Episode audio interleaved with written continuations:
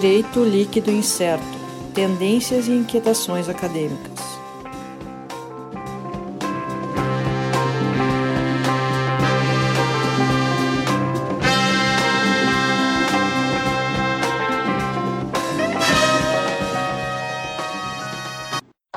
Olá, pessoal. Então, estamos aqui começando mais um episódio do Podcast Direito Líquido Incerto. Uh, sou eu, estou aqui, eu, Sandro Moraes, nossa equipe oficial Alisson Capelari. Olá a todos. Sérgio Gilê. Olá. Uh, então, estamos começando aqui, lembrando, pessoal, seguir lá Instagram e Twitter, arroba DLI Podcast. Uh, acompanha também, agora temos nosso site, www.delipodcast.net.br. Ali tem lista completa dos episódios com os links diretos, fica até mais fácil para localizar. Mas para quem preferir, qualquer das plataformas, YouTube, Spotify, Deezer, TuneIn, quais outras, Anchor FM, onde qualquer lugar nos acha. Uh, então, estamos aqui iniciando esse, esse episódio. A gente há pouco estava fazendo a gravação. Nosso convidado hoje é, é nosso colega doutorando na, na Direito na PUC, uh, mestre em Direito Rafael Caselli, especialista em processo civil. E a gente seguindo um pouco a linha do, do último episódio, até na conversa até fiz essa referência, né? O último episódio a gente tratou uh, sobre a admissão da prova no processo com o professor Arthur, Arthur Carpes. E, e, agora a gente vai para uma sequência, que é a análise e valoração dessa prova, em especial em cortes superiores. Né? E, e, essa diferencia, diferenciação entre, entre os fatos e, e a prova dos fatos, uh, que nem sempre é feita da melhor forma na, na admissibilidade de, de recurso para cortes superiores, em especial o STJ e aquele para os, os advogados atuantes, aquele problema que é a súmula 7. Né? Qualquer Aquela súmula fofa.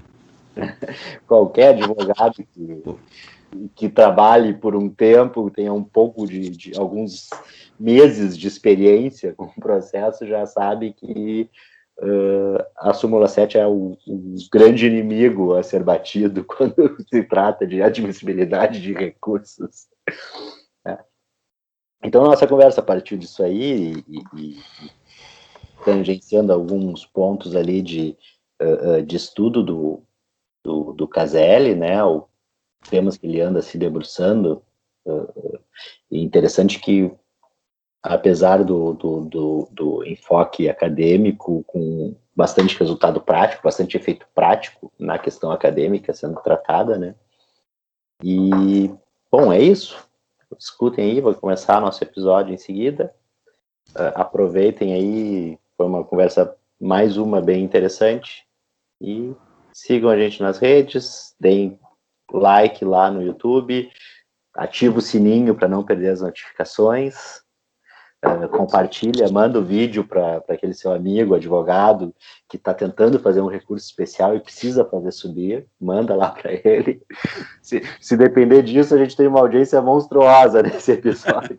aquele, aquele advogado romântico ainda que acha que vai fazer justiça levando coisa lá para.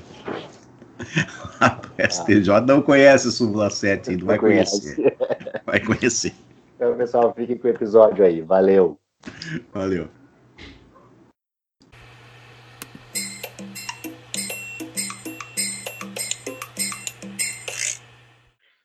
Olá, pessoal. Começando então mais um episódio do nosso DLI Podcast Direito Líquido e Certo.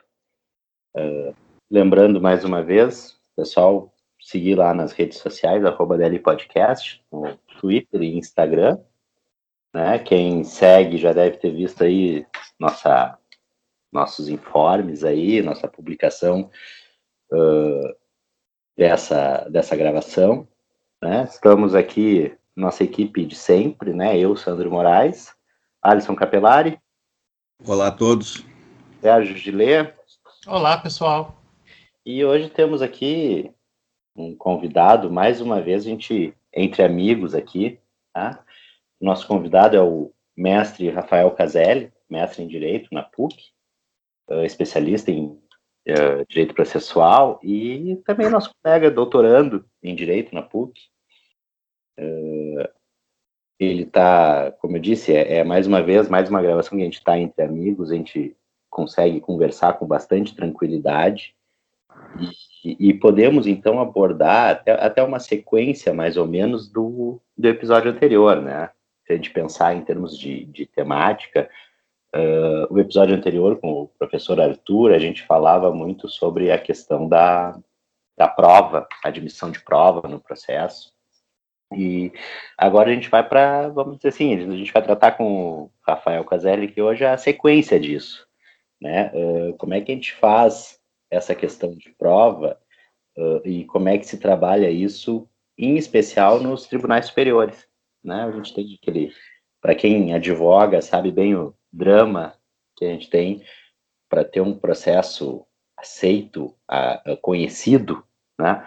Em tribunais superiores, Uh, a gente tem, certo, aquela questão de, muitas vezes, de jurisprudência defensiva, né? E, na dúvida, aplica-se a súmula 7 e não se conhece o recurso. Então, Caselli, muito obrigado pela tua presença aqui. E eu queria até já uh, uh, colocar aí para ti o que, que a gente pode fazer, como é que a gente pode trabalhar num processo para que o nosso direito chegue a ser conhecido nos tribunais superiores. Valeu, Caselli. Obrigado pela presença. E aí, pessoal, queria agradecer o convite ao Alisson, Sandro, Sérgio.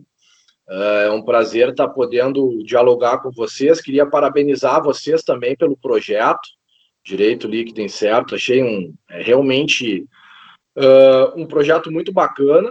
Né? Já teve convidados excelentes, com excelentes temáticas, e eu vou tentar ficar à altura aí dos, dos que já, já gravaram com vocês.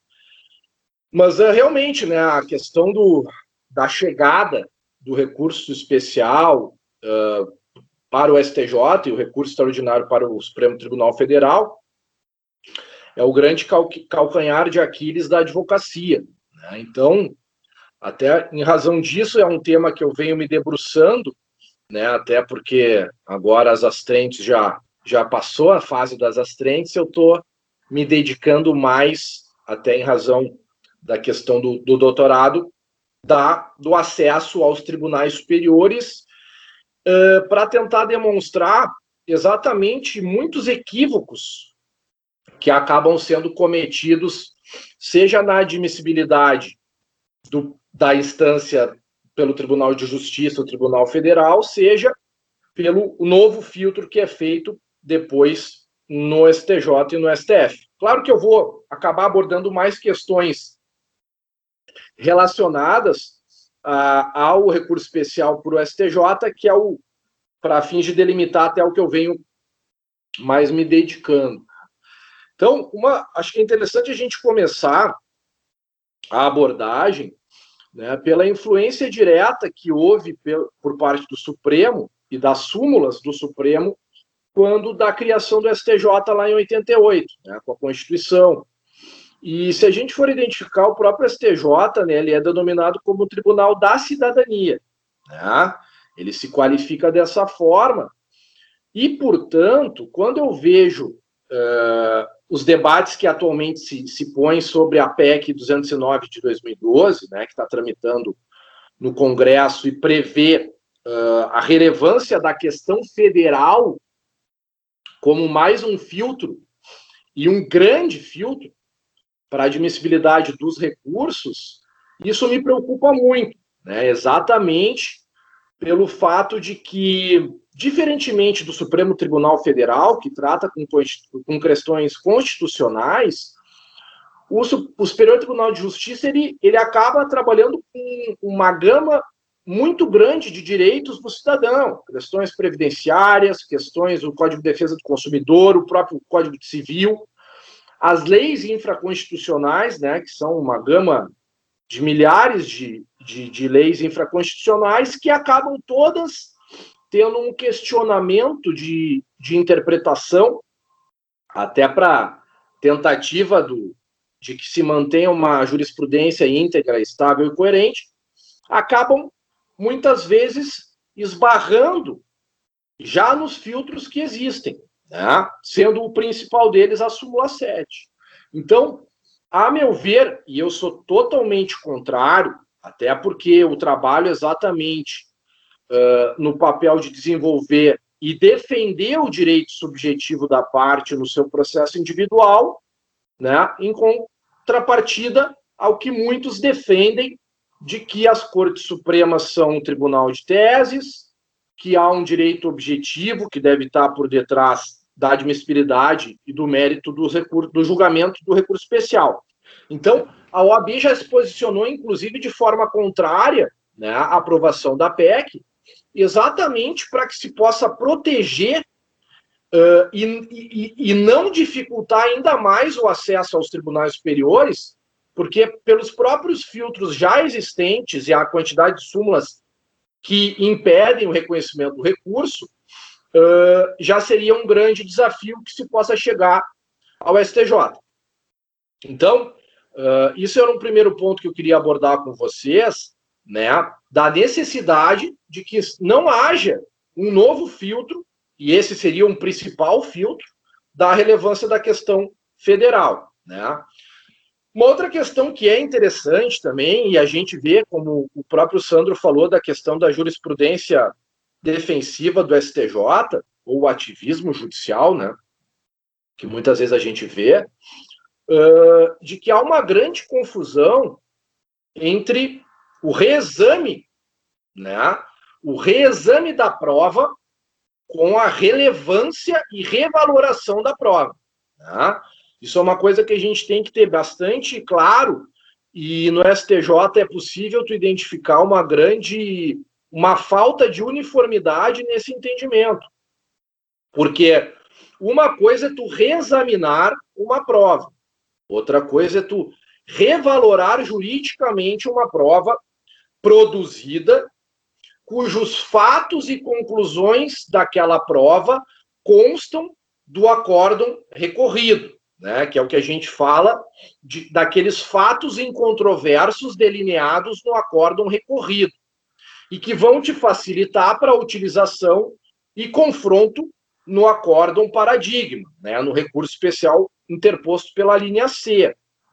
Então, isso é uma outra coisa que a gente tem que deixar bem claro dessa grande diferença e grande confusão que muitas vezes se vê da aplicação da súmula 7 para não analisar o, exame de mérito do recurso especial, onde tu não está buscando um reexame da prova produzida, mas sim uma revaloração jurídica, uma qualificação jurídica da conclusão daquela prova produzida.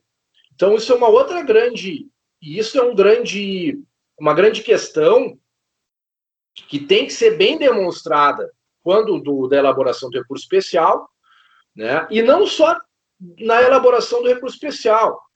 Desde o momento que tu vai analisar o acórdão recorrido e tu vai opor os embargos de declaração para fim de pré-questionamento, já buscar tentar deixar delimitada essa questão uh, do conteúdo, né, fático probatório, que tu vai depois buscar, através do recurso especial pela linha C, que o tribunal, o Superior Tribunal de Justiça, faça e julgue o mérito para fins de definir qual o entendimento que deve prevalecer. O do acórdão recorrido, que é o objeto do recurso, ou o acórdão paradigma. Né? Então, esse é um outro é um outro ponto que eu acho bem, bem importante. E, e tem uma outra coisa que também a gente a, a, tem que falar, que tanto que isso é uma coisa interessante que eu estou fazendo um aprofundamento maior uh, dos precedentes que originaram a súmula 279 do Supremo e dos precedentes que originaram a súmula 7 do, do STJ, né? Porque muitas vezes a gente vê, e a gente está falando de uh, décadas atrás, né? Por exemplo, a súmula 7 ela foi aprovada em 1990, né? O, a, o STJ foi criado em 88, junto com a Constituição Federal, começou a atuar, e aí se criou, com base na influência da súmula 7, na súmula 279 do Supremo, a súmula 7, em 1990. Né? Então, nós estamos falando na aprovação do enunciado de súmula 7 de 30 anos atrás. Tá? Então, o que, que se vê? Nessas, tanto nos dois enunciados do Supremo, quanto nos 15 enunciados que originaram, nos 15 precedentes que deram origem à súmula 7, é possível identificar que em todos eles efetivamente ficou bem delineado que o que não era cabível era um reexame de prova. Em momento algum se fala nos precedentes em revaloração da prova produzida ou até mesmo numa qualificação jurídica dos fatos incontroversos já delineados no processo. Então, eu acho que aqui a gente tem bem uh, uh, a questão a ser debatida. Né? As razões pelas quais há essa confusão, porque tu não pode trabalhar e o STJ não pode julgar de uma forma diferente casos idênticos, né? Que é a grande crítica que se fala. Tu não pode ter uma jurisprudência lotérica, né? Uh, tu tens que e isso uh, tem até um reflexo no, no direito econômico, né? Porque vamos pegar todos os quem vai fazer investimentos no país, os grandes empresários, eles mais ou menos para fins de saber do risco do negócio, eles têm que saber como que a jurisprudência da Corte Superior né, trata questões que muitas vezes têm a ver diretamente com o negócio que vai ser investido no país. Então, a meu ver, são essas questões que, inclusive, né, elas transcendem até a questão do direito e chegam na questão econômica, que merecem a nossa, a nossa atenção. Né? E, e, e, e, a meu ver, a gente tem que trabalhar bem essas questões de que Olha, no momento, até então, não há essa questão de critério da re relevância da questão federal, e a gente tem que trabalhar muito bem e, e, e delinear de uma forma bem clara para que o recurso possa chegar ao STJ que fato não é sinônimo de prova. Nós temos várias hipóteses de fatos que independem de prova, e, a meu ver, é totalmente equivocada, e nós vemos isso diariamente, quando tu impõe a súmula 7, que veda o reexame de prova, quando tu sequer teve uma prova produzida. Então, essas questões eu acho que, num primeiro momento, são importantes para a gente começar a trocar uma ideia, exatamente para que se possa Uh, enfim, buscar que o STJ uh, acabe julgando de uma forma idêntica casos idênticos, né? Caselli, assim, até uh, enquanto falava aqui, fiz algumas anotações de alguns pontos que eu acho interessante. Eu reitero aqui o que já falei em outros, no episódio passado com o Arthur e tal, não sou não sou processualista, né? Uh, não é a minha área academicamente falando, mas na minha atuação como advogado, obviamente que a gente se depara com algumas coisas. Uh, mas independente disso, a gente na formação ali e, e durante o nosso o nosso doutorado, uh, a gente foi a gente fez juntos a, a disciplina do professor Facchini, que inclusive também já esteve aqui com a gente no, no podcast. Recomendo aí para o pessoal que está ouvindo voltar lá, acho que episódio 8 ou 9 deve ter sido, não me lembro. Uh, mas na disciplina dele eu trabalhei um tema uh, uh, que até rendeu um artigo, foi publicado na, na Repro, sobre precedentes, né, os precedentes, a, a aplicação dos precedentes no, na, fazendo um comparativo né, do sistema anglo-saxão, Estados Unidos, Inglaterra, brasileira. E, e, aí entra uma questão que eu verifiquei ali quando estava estudando, e que me parece, e também tu, tu abordou, essa questão de a súmula não representar necessariamente o que está no precedente. Né? Uh, e isso me parece que há uma, um, um grande problema nessa adaptação que a gente faz de querer utilizar um sistema de precedentes uh, uh, sem prestar atenção na forma como ele é feito lá. A gente faz de um jeito brasileiro que não é bem como deveria. Uh, e, e, me parece, então, que a gente vê esse problema nessa edição da súmula. Aí tu, tu coloca, olha, a, a, a súmula tu faz um enunciado genérico e que tu não pega o que efetivamente estava lá na base da decisão. E acaba uh, jogando isso e, e repetindo uma decisão sem necessariamente atentar àquela particularidade, né? A particularidade daquele caso que levou a julgamento da, naquele sentido.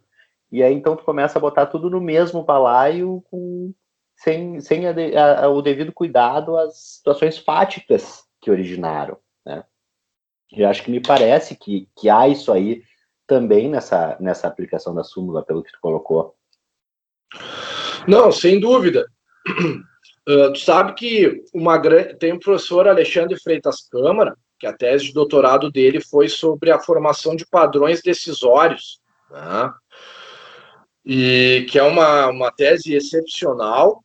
Eu ainda não cheguei a, a ler a tese integralmente, mas já dei uma, uma boa olhada.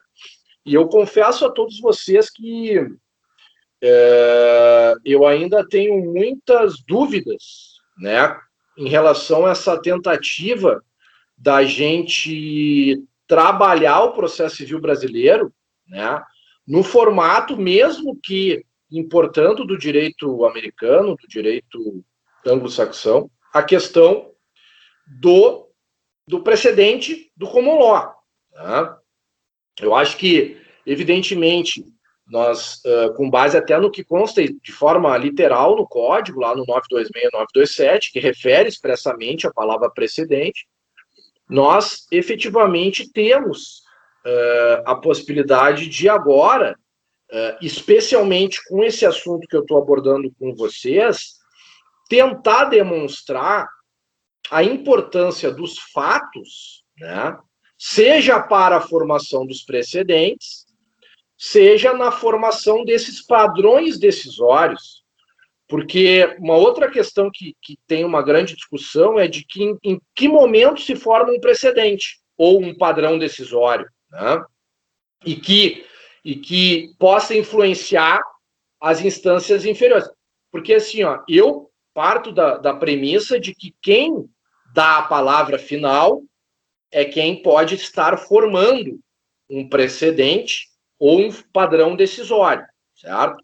Então, a meu ver, não é aquele juiz de primeiro grau que vai estar formando um precedente ou um padrão decisório. A meu ver, é o STJ e o Supremo Tribunal Federal quem vão formar um precedente que posteriormente vai ser vinculante ou persuasivo. Isso é uma outra coisa que é bem importante, né, que a gente tem que deixar bem claro, que além dos precedentes obrigatórios que nós temos, que é o incidente de assunção de competência, os recursos representativos de controvérsia e o incidente de resolução de demandas repetitivas, nós temos também os julgamentos pela Corte Especial, né, que também acabam, uh, e os embargos de divergência, que acabam também formando precedentes, porque julgados também pelo pelo próprio, pela, cor, pela, pela própria Corte Especial, e em razão disso também seriam poderiam estar dando a palavra final sobre determinado tema.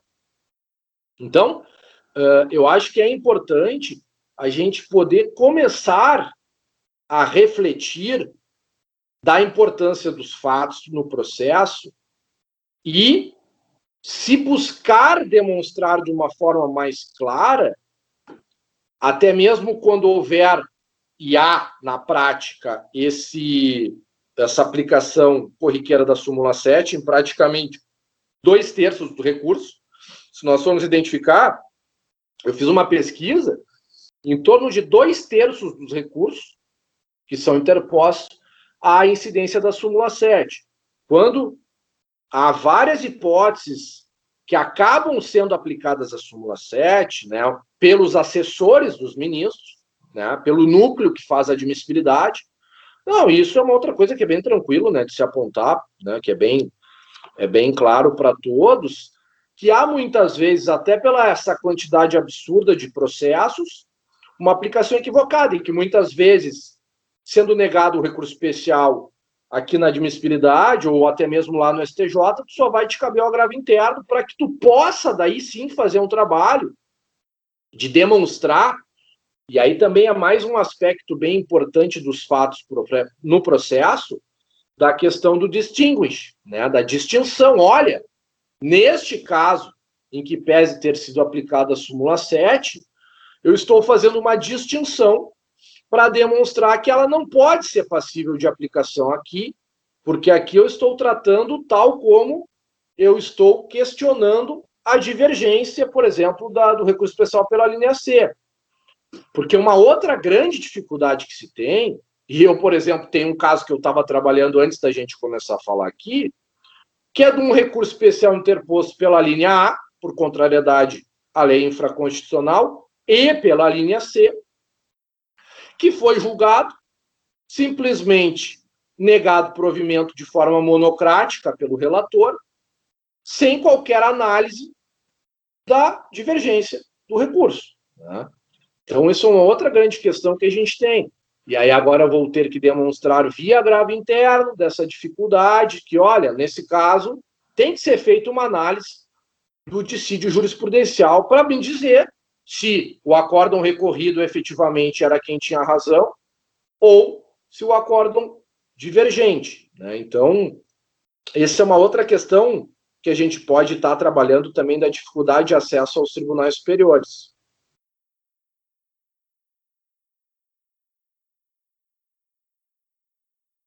Tem, alguém tem alguma questão? Ah, eu, eu tenho questão a fazer aqui.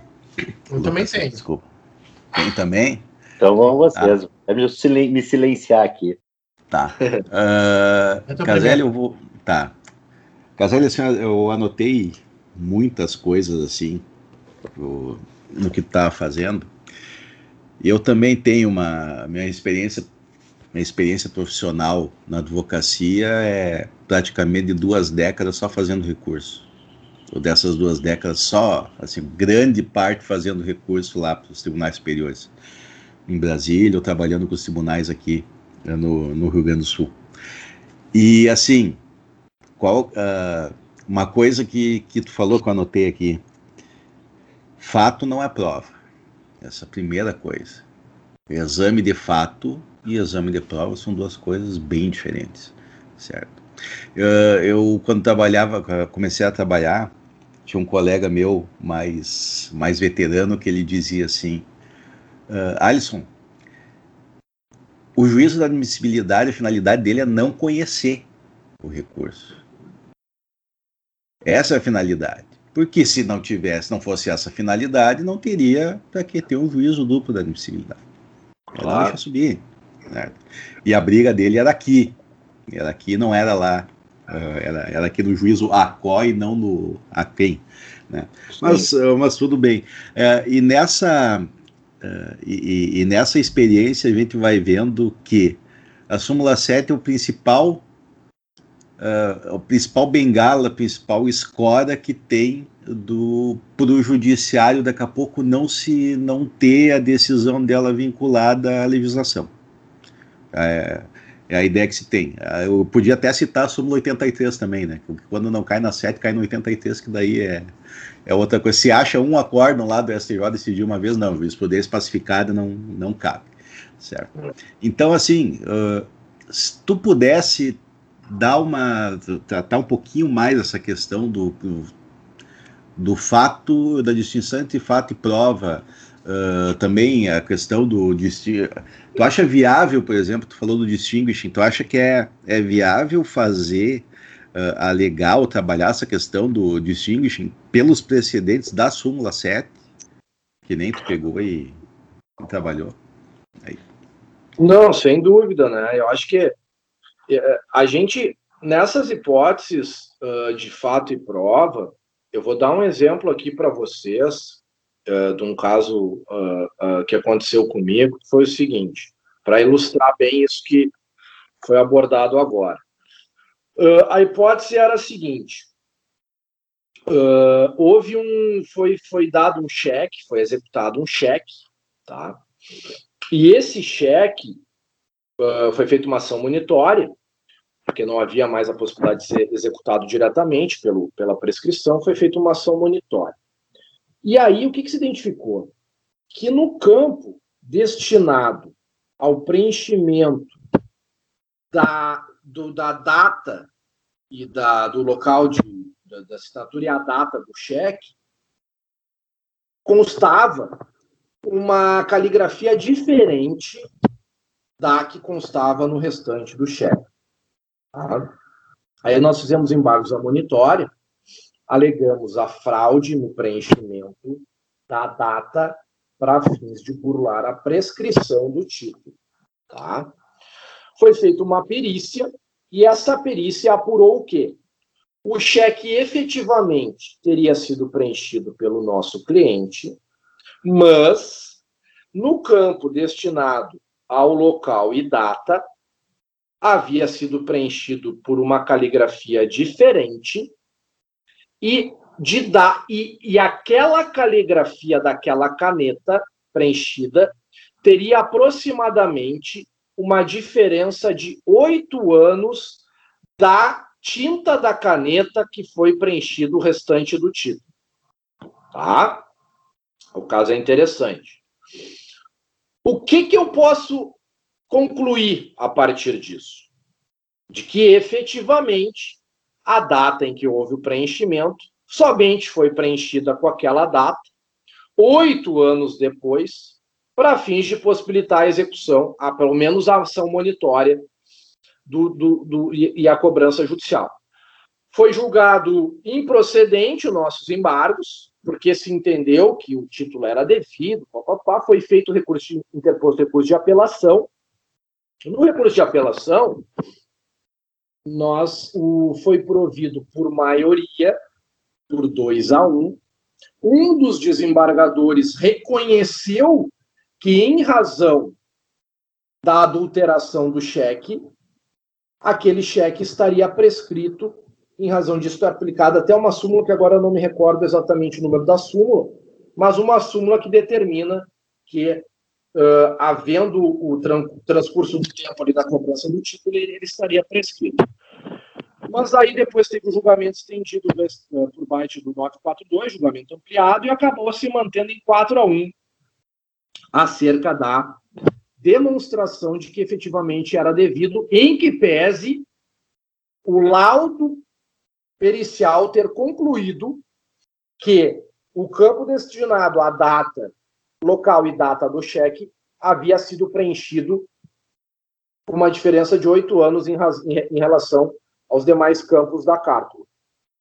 Fiz as imagens de declaração pré-questionatórios e fui com. E aí, isso é uma outra coisa que é importantíssima, né? Claro que não, nós não vamos fazer em todos os casos. Mas aí eu fui falar com o vice-presidente para fins de justificar a admissibilidade. Né? Neste caso, eu identifiquei a necessidade da gente fazer essa abordagem. Expliquei, demonstrei até isso também sempre ajuda quando há um voto divergente, mesmo que 4 a 1, né? Enfim, sempre acaba ajudando até para admissibilidade.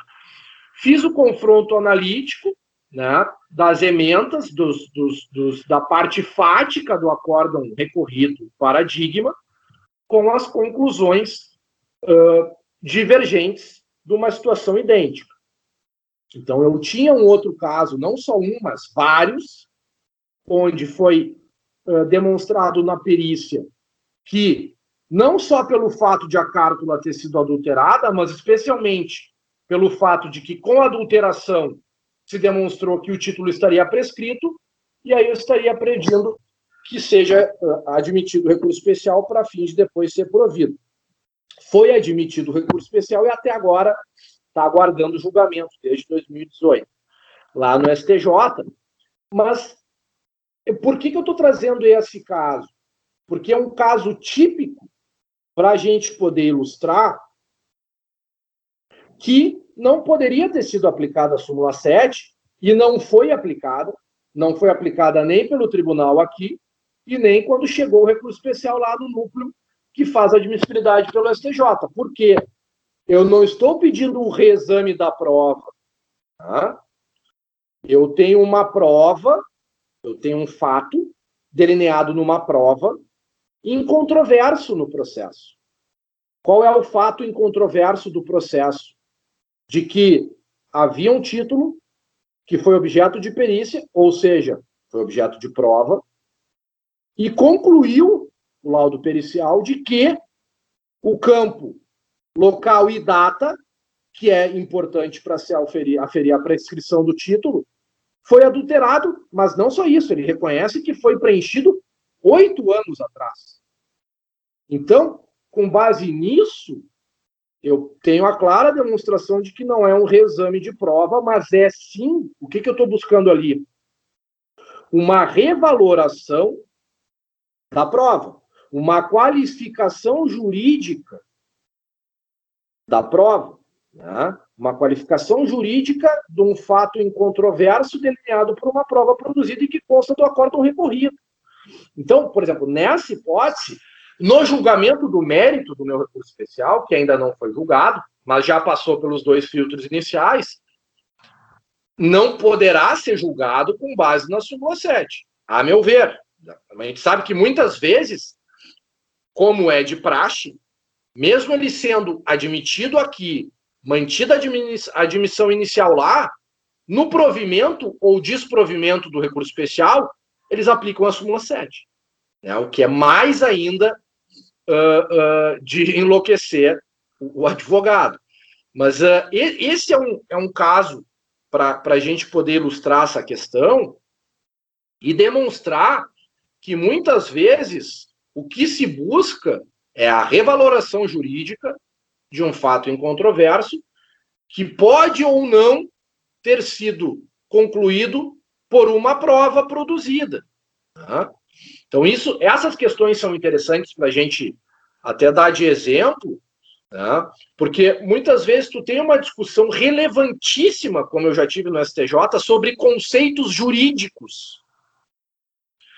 Por exemplo, um outro caso que eu vou comentar aqui, que foi importantíssimo, interessantíssimo, era a busca da, do reconhecimento de uma relação uh, sócio, uh, uma relação socioafetiva de, um, de uma criança que foi adotada e que houve a sobreposição de um termo de guarda existente lá atrás, feito quando a criança tinha três anos de idade, e eu estava demonstrando juridicamente, por, por fatos incontroversos, que aquela criança ela tinha direito ao reconhecimento né, da relação socioafetiva, consolidada no tempo e foi aplicada a súmula 7.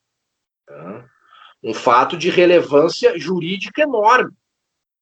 Então, esse é um outro exemplo negativo que eu já tive um retorno negativo, onde eu busquei demonstrar que eu, eu não estava querendo o reexame de provas produzidas, eu estava querendo uma qualificação jurídica dos fatos que demonstravam que aquela criança ela não era simplesmente uh, tinha simplesmente os pais tinham a guarda dela, sem qualquer relação de afetividade. Então, com base no nexo causal do afeto consolidado no tempo, eu buscava demonstrar e eu quis uma resposta do STJ. Uma resposta de mérito. E ele simplesmente aplicou a súmula 7.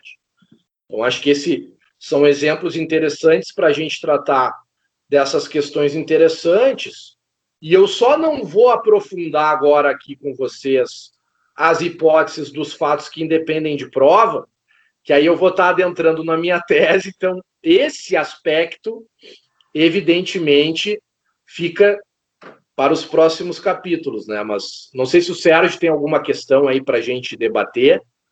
Só para depois. Sim. Pode falar. Cara, uh, basicamente tu está mostrando para a gente são uh, questões, situações em que os tribunais superiores eles acabam formulando uma jurisprudência defensiva. E aí eu queria ouvir de ti, o que, que tu acha que leva essa jurisprudência uh, defensiva? É a alta carga de recursos? É uma, a, a, tragédia da justiça que há muito acesso à justiça, digamos assim? Uh, o que, que tu acha que leva um tribunal, principalmente o da cidadania, a formular súmulas, a ter o seu julgado sempre de maneira defensiva. Por que, que não se abre. O que é que, o que, é que leva a isso? É basicamente o que eu quero escutar de ti. Não, não, essa tua, essa tua pergunta é interessante, Sérgio, até porque essa questão ela, ela impacta diretamente no judiciário no primeiro momento e deságua depois lá na, no, no, nas Cortes Supremas. É, porque se fala muito do amplo acesso à justiça. Né? O que, que eu tenho identificado na prática, e talvez os colegas também tenham identificado, mas é, a questão que eu vou acabar comentando agora, e é uma questão que a gente acaba enfrentando diariamente, diz questão à, à gratuidade da justiça, né? assistência judiciária gratuita. Uh, eu tenho identificado muitas vezes, né, e eu, oh, eu vou... Oi. Deixa eu só, só interromper, só para colocar uma coisa aqui. Uh, Porque eu estou lembrando que a gente tratou esse tema de acesso à justiça com o professor Gustavo Osna, num episódio anterior do. Uhum. Então, então é bem interessante e, e até eu fiz a interrupção até para o pessoal que a gente tratou muito, né, o programa inteiro sobre esse aspecto e justamente a questão econômica, a, a, a, ausência de qualquer filtro, né, para que a pessoa ingresse com o processo judicial. Mas vou te interromper, é. para colocar. É, eu, e eu vejo isso na prática e eu, e eu tenho visto algumas questões re, recentemente que têm me preocupado especialmente com relacionadas a, a, a, ao pedido de gratuidade para a pessoa jurídica. Né? Com essa questão da pandemia, inclusive, eu estou vendo, pelo menos eu observo do Tribunal do Grande Sul, uma grande dificuldade em aceitar pedido de gratuidade para a pessoa jurídica, mesmo demonstrados todos os requisitos. Isso, é claro, acaba impactando negativamente para fins do amplo acesso ao, ao, ao judiciário. E da mesma forma, sigo vendo uh, o deferimento contumaz de pedidos para pessoas físicas, mesmo quando em alguns casos há dúvidas, né? Mas isso é só para a gente uh, acabar fazendo essa referência. Mas em relação às cortes superiores, que é o nosso tema, eu identifico exatamente, até pela quantidade uh, enorme de recursos que tem no, no Poder Judiciário, que acabam abarrotando inclusive lá o, o STJ, e, é, e, e, não, e, desde o, da, da, aprovação da súmula 7, o argumento foi esse. Num primeiro momento, queria-se ter um controle melhor. Né? E aí houve um descontrole com, olha, a gente não, nós não temos condições, não temos pessoas suficientes para que se possa dar a devida atenção ao caso concreto. E aí que vem o papel e a importância do advogado. Né? Evidentemente, não vai conseguir em todos os casos, mas em casos específicos, está trazendo e trabalhando dessa forma mais minuciosa, de despachar com o vice-presidente, depois conversar com o ministro, com o assessor do ministro. O assessor do ministro não, né? Porque lá no STJ uh, ah, só é possível tu marcar reunião direta com os ministros, os assessores são proibidos de atender. Mas uh, isso ainda é mais importante para que tu possa estar tá, efetivamente buscando uma atenção especial para aquele teu caso concreto. Então, Sérgio, eu acho que tem muita coisa dire diretamente relacionada com a quantidade de recursos, né? com uma tentativa até então falha do nosso CPC de 2015 de tentar reduzir esse número de recursos, e eu vou trazer um exemplo aqui, que são os embargos infringentes, que eles eram tidos como um dos grandes problemas, né? Ou se tentou trabalhar como um problema a ser resolvido com o código, só que na realidade, com o julgamento estendido, que agora inclusive se entende ser passível de aplicação para embargo de declaração, quando há 2 a 1, um, quando não há unanimidade, não se conseguiu resolver um problema, mas se aumentou ainda o leque da possibilidade dos, dos do, até então os embargos infringentes, que somente eram passíveis quando desse uh, a reforma da decisão por maioria, né?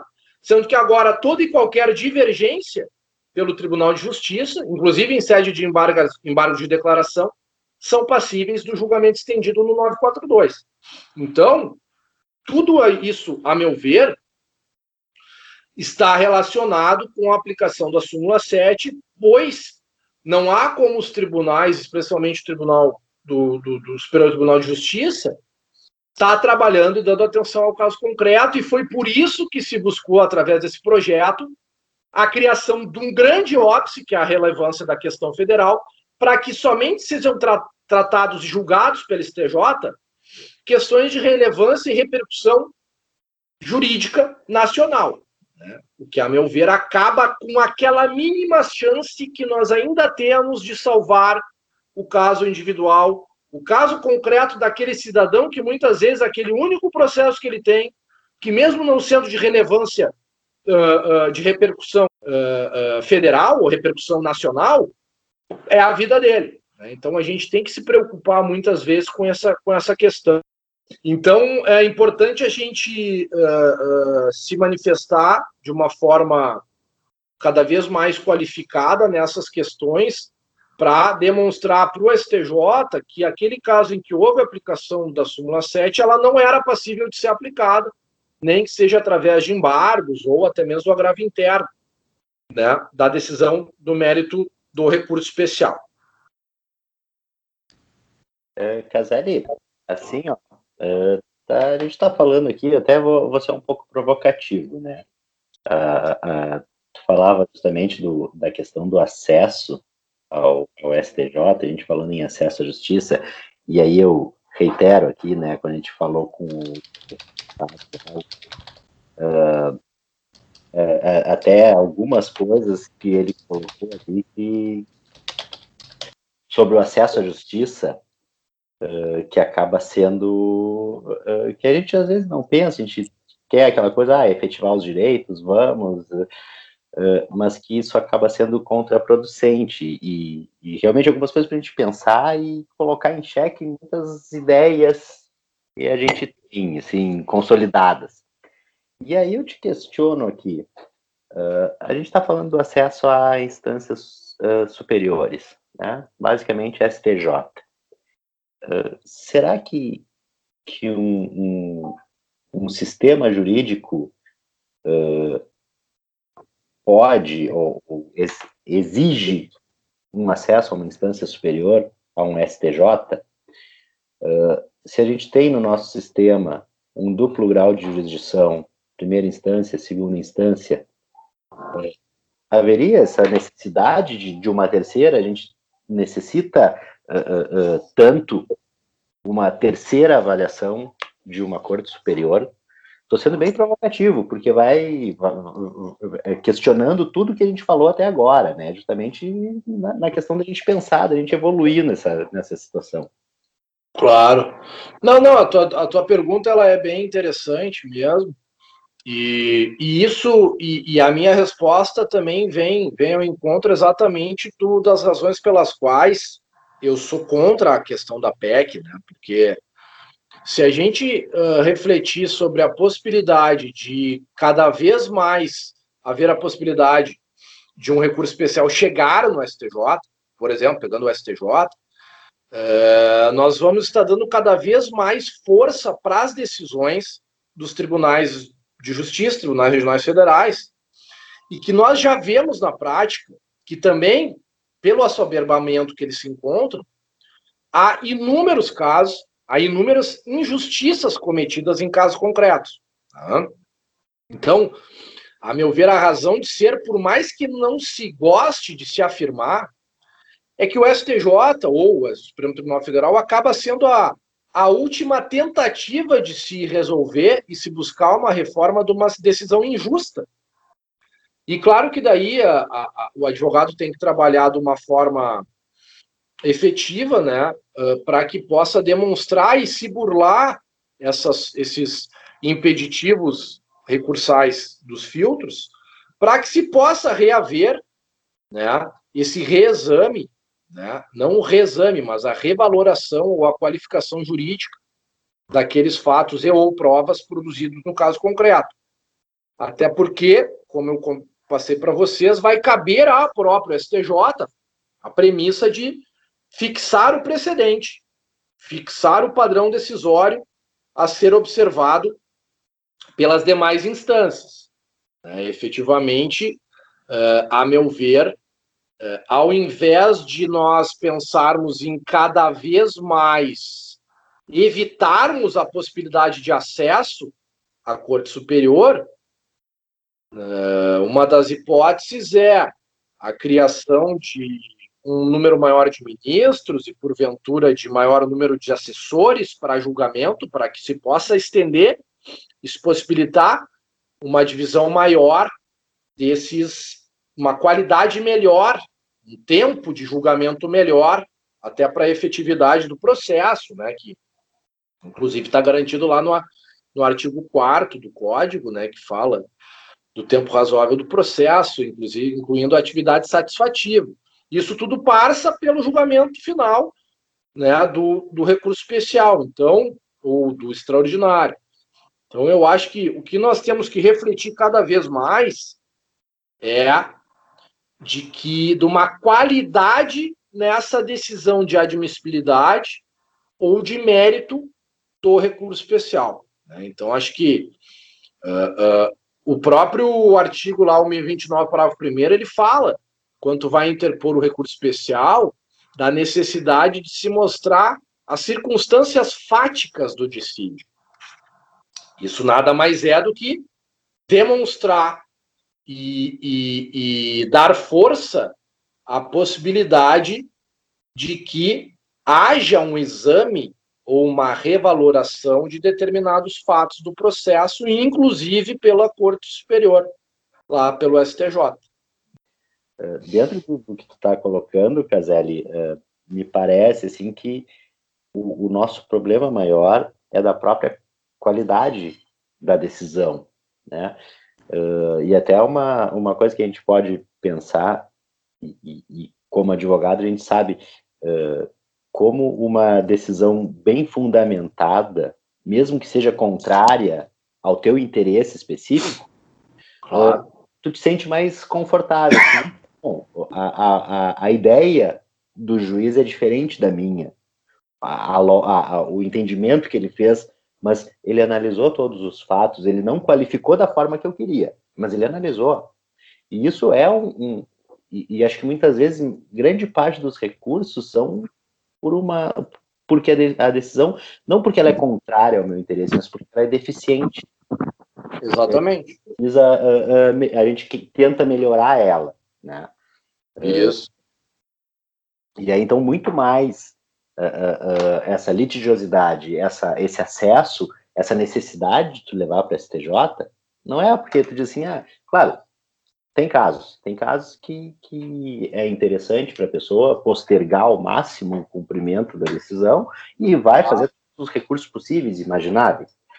mas na grande parte das vezes me parece que é muito mais uma insatisfação por tu dizer, olha, ah, não porque a eleição foi contrária ao que eu penso, mas ela foi contrária porque foi mal formulada. É, até porque a gente tem lá o artigo 489, parágrafo 1 que fala da necessidade da fundamentação qualificada do caso, né? Então, como é que tu não vai ter uma resposta devidamente qualificada? E o 489, parágrafo 1 fala da, que é dever de qualificar toda e qualquer decisão seja decisão interlocutória, acordo. E aí, e aí no final da, da, do acórdão ainda colocam que se tiver embaixo da declaração vão ser considerados protelatórios como fixada a multa. É, e eu vou, eu vou dar um exemplo para vocês. Aquele que, caso que eu comentei do reconhecimento da relação socioafetiva, eu tinha feito recurso especial pela linha A e pela linha, e pela linha C, porque eu estava tratando exatamente de institutos da relação socioafetiva e institutos de guarda. Ou seja, era uma questão de fundo interessante e essa sim estaria, haveria, caso já houvesse sido aprovada a PEC, a relevância. Porque o Tribunal do Rio Grande do Sul, quando, quando julgou, manteve a, a, a sentença de improcedência por maioria, ele julgou dizendo o seguinte: olha, eu sei que tem fatos aqui que demonstram a relação socioafetiva pelo transcurso do tempo, a afetividade. Mas eu não posso, e está no acordo, reconhecer essa situação deste caso aqui, porque havia um termo de guarda. E se eu fizer isso, eu vou pôr em jogo todas as demais crianças que, que, que podem ter a sua guarda deferida. E, inclusive, a possibilidade de que ninguém mais queira ter a guarda de ninguém, para depois não sofra os efeitos desse pedido de conversão em relação socioafetiva. E eu estava com questão, uma questão de divergência importantíssima de conceitos e com acordo ao paradigma.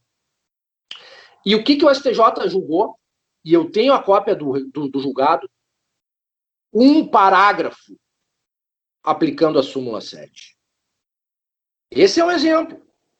Aí eu fui lá, fiz, os, fiz o agravo, fui até o STJ falar com o ministro, fiz uma reunião com o ministro Paulo Pitar Severino, depois fiz uma, uma, uma reunião com o membro do Ministério Público, que havia aparecer do MP, né? fiz tudo o que eu teria que fazer, aí eu tive um julgamento depois, mais qualificado, com mais fundamentos, mas que também aplicaram a súmula 7.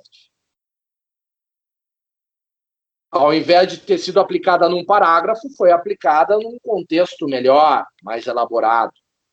Mas, ao meu ver, totalmente equivocado, claro. Tá? Uh, enfim, que, que é o que, que eu, vou, eu vou confessar para vocês que a ideia da minha tese surgiu a partir desse caso. Vou confessar para vocês.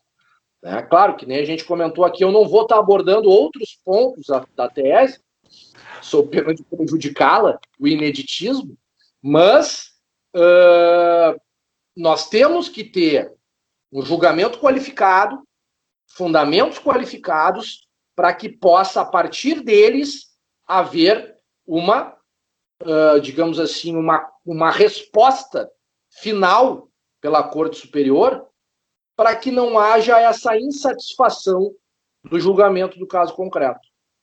O Rafael. Oi. Como nós falamos no jargão gaúcho aqui, na primeira tu levou tinta. E na segunda tu levou tinta com louvor, né? É. foi, exatamente isso. Foi feito todo um trabalho, mas enfim, faz parte, né? Mas, uh, mas foi a partir desse julgado que eu tive a ideia de, talvez com a tese, buscar uh, refletir e, e, e, provocar, através dos argumentos da tese que ainda vão ser construídos, uma resposta mais qualificada por parte das Cortes Supremas. É isso.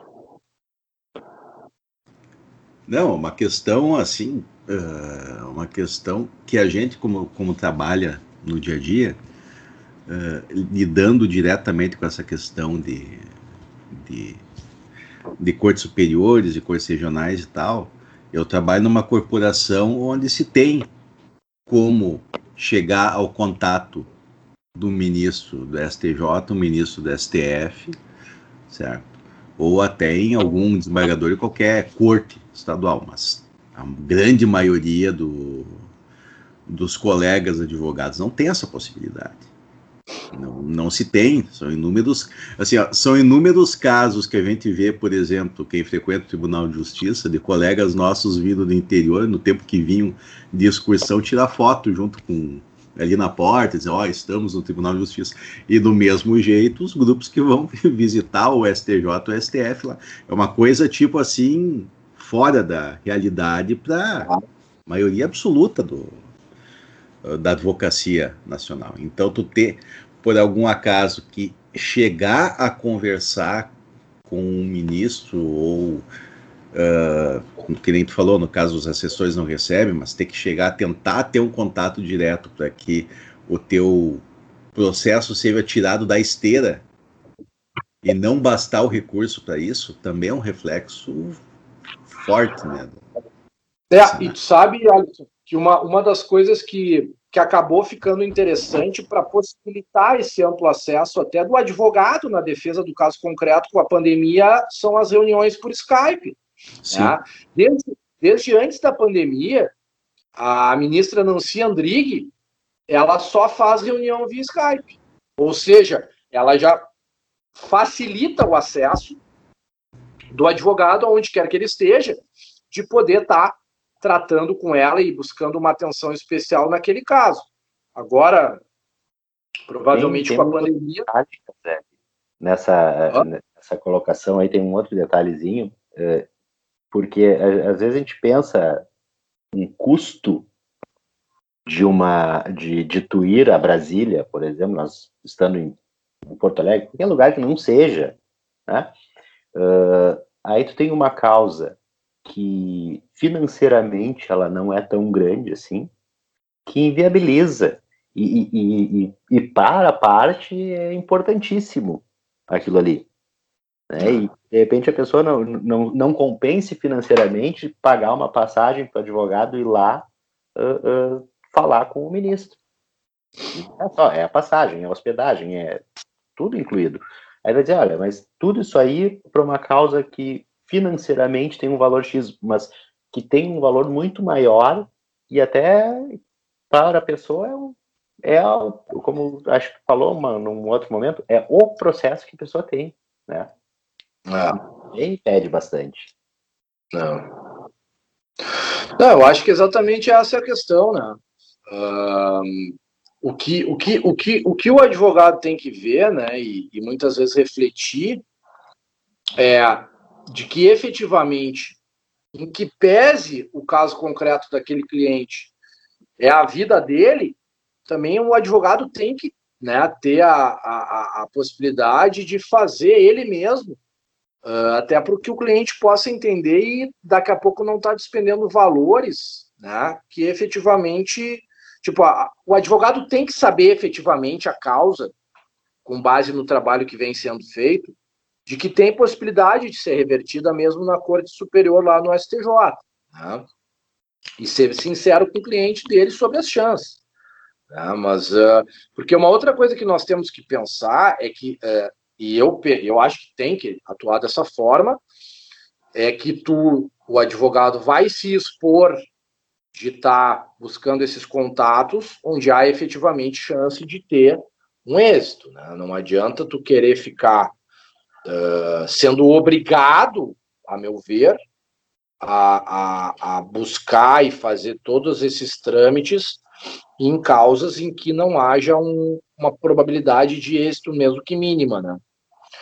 Mas eu acho que, uh, uh, para a gente fazer um resumo, né, efetivamente a, a, a minha ideia é de que a gente possa, através de um trabalho, de algumas reflexões que eu vou propor com a tese, uh, seguir, não só tendo um amplo acesso à Corte Superior, mas especialmente tentando demonstrar a possibilidade de que, em determinados casos onde há corriqueira aplicação da súmula 7, ela não pode mais ser aplicada em algumas hipóteses, né?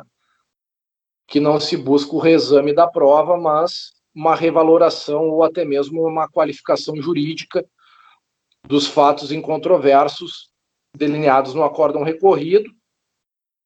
E com base nisso, a gente ter uma resposta mais qualificada do, das decisões do STJ, né, especialmente com base no 489, que é um dever de uma resposta qualificada e minuciosa, inclusive abordando uh, as razões recursais que possam infirmar a decisão recorrida. Acho que seria isso. Bom, Caselli, não, a conversa está boa uh, aqui, nós já estamos com um tempo bom de gravação. E eu vou fazer então a pergunta que eu faço nos nós fizemos sempre no, no fim do episódio, que são referências que tu possa indicar para o pessoal que, os nossos ouvintes aí, pessoal que acompanha nós, para se para começar ou se aprofundar no tema. Tu falou aqui antes do Alexandre Freitas Câmara, que eu que eu anotei Isso. aqui, certo? Isso. Tem mais alguma Até coisa? Isso, sobre o recurso especial tem algumas obras, tem uma até que não está comigo aqui, mas que é do, do advogado do Paraná, Rafael Guimarães Rosa, que é sobre o recurso especial, tá? que, é, que é excelente. Tem a obra do professor Luiz Guilherme Marinoni, professor Mitidiero, que também trata do recurso especial do recurso extraordinário, que é excepcional. Tem a obra da professora Tereza Rudalvin, professor Bruno Dantas, também sobre a temática, e também do grande professor e querido amigo José Miguel Garcia Medina, também sobre pré-questionamento e recurso especial e extraordinário. Né? Seriam essas três obras, além da do, do advogado professor Rafael Guimarães Rosa, que eu tenho refletido bastante para, mediante as provocações e conclusões das obras dele, além da obra, evidentemente, do Manual do Recurso do nosso professor Araquém de Assis, né, que também é imprescindível. Mas são essas obras que eu busco refletir o papel do recurso especial, especificamente, e, evidentemente, se nós formos trabalhar daí, no segundo momento, a questão da formação de precedentes, tem a obra do professor Daniel, Daniel Mitidiero, né, tem a outra obra que é imprescindível, que era a tese de doutorado do professor Danilo Knijnik, que trata também, claro, de uma época distante, sobre a, a questão do recurso especial dos fatos e a re revaloração de fatos no recurso especial pelo STJ. E obra de precedentes nós temos várias, né? mas eu, eu gosto de, de ilustrar bastante a obra do professor Daniel Mitidiero. Então, seriam essas as sugestões bibliográficas para que se possa estudar os recursos, né? E, claro, temos também a obra, não podemos esquecer, recente, publicada, que trata de súbula, jurisprudência e precedente, do professor Marco Félix Jobim, com o professor Zumar Duarte, que também é recente e ficou bem bacana ali o trabalho deles de distinção e superação de precedentes. Professor Marco, que já, já foi convidado para participar aqui com a gente. Estamos tentando negociar a data só. Ah, beleza. E o cachê também. O problema é no cachê. Mas tudo bem. É. Então, Caselli, assim, ó, mais uma vez, uh, a gente tem uma aula aqui, né? E acho que o pessoal que está que, que tá ouvindo, que ouviu aí, vai certamente ficar instigado, né? E interessante também, hoje, partindo também para um aspecto bastante prático, né? Uh, que o advogado enfrenta no dia a dia, não só não só uma abordagem teórica que a gente faz, acadêmica, mas com um, um efeito prático bem, bem concreto, bem visível. E mais uma vez te agradecendo, Caselli, obrigado pela, pelo tempo aí que tu disponibilizou para nós. A gente sabe que a correria é grande, esse tempo de pandemia, o pessoal que está preocupado escrevendo tese, né? A gente conseguir parar uma horinha, um pouco mais de uma hora para conversa. Valeu, Caselli. E uh, relembrando para o pessoal, então, a gente até citou aqui uh, episódios anteriores do podcast, tem o professor Arthur Carpes, foi o anterior, a gente citou do Gustavo Osma, a gente passou um tempo, um, uma parte aqui que até comentamos, uh, poderia também ser citado o podcast, o episódio com o professor Becloud, está todos lá disponíveis, acessa lá uh, no www.dlipodcast.net, vai ter a lista de todos os episódios, né? E também busca no Spotify, YouTube, qualquer plataforma, plataforma que preferir. Uh, então vamos ficando por aqui, encerrando esse episódio. Valeu, pessoal. Obrigado, Alisson. Obrigado, Sérgio. Muito obrigado, Caselli. Valeu, pessoal. E ó, logo mais aí estaremos também uh, editando as nossas súmulas para quem quiser reclamar. E aí a gente já faz um juízo de admissibilidade aí, com base nas nossas súmulas. Vamos em uma reclamação. É. Sim. Show de bola. Valeu, gurizada. Muito obrigado pelo Obrigadão. sucesso aí no projeto. Valeu, um abração. Valeu, Caselli. Tchau, tchau.